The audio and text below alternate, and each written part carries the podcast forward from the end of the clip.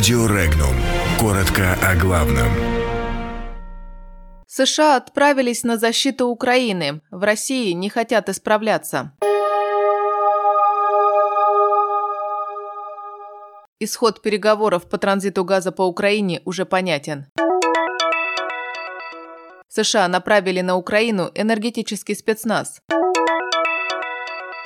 Дмитрий Медведев рассказал о России в G8.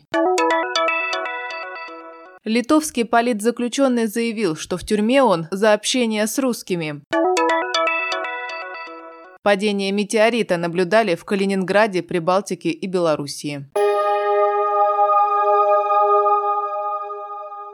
Министр энергетики Украины Алексей Аржель подтвердил участие украинской делегации в трехсторонних переговорах по транзиту российского газа, которые должны состояться 19 сентября в Брюсселе. Ранее чиновники Украины и представители «Нафтогаза» посетили Брюссель, чтобы согласовать позиции. Украинский эксперт по энергетике Валентин Землянский отметил, что исход переговоров уже понятен, хотя надежда была. В конце августа в «Нафтогазе» Украины заявили, что полностью готовы к базовому варианту развития событий, который заключается в том, том, что с 1 января 2020 года транзита российского газа вообще не будет.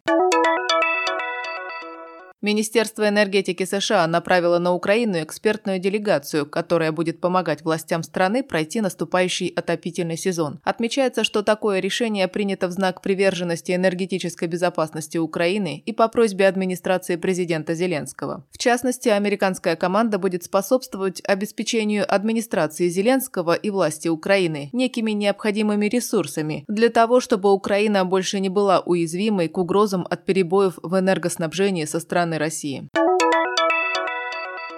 Россию в полном объеме никогда не пускали в G8, заявил премьер-министр России Дмитрий Медведев. По его словам, восьмерке недостает легитимности, так как большинство насущных вопросов можно рассматривать на уровне G20. При этом, подчеркнул он, если Москве поступит приглашение присоединиться к G8, его можно будет рассматривать. Однако странно слышать, когда иностранные партнеры говорят об этом при условии, что Россия исправится, добавил он.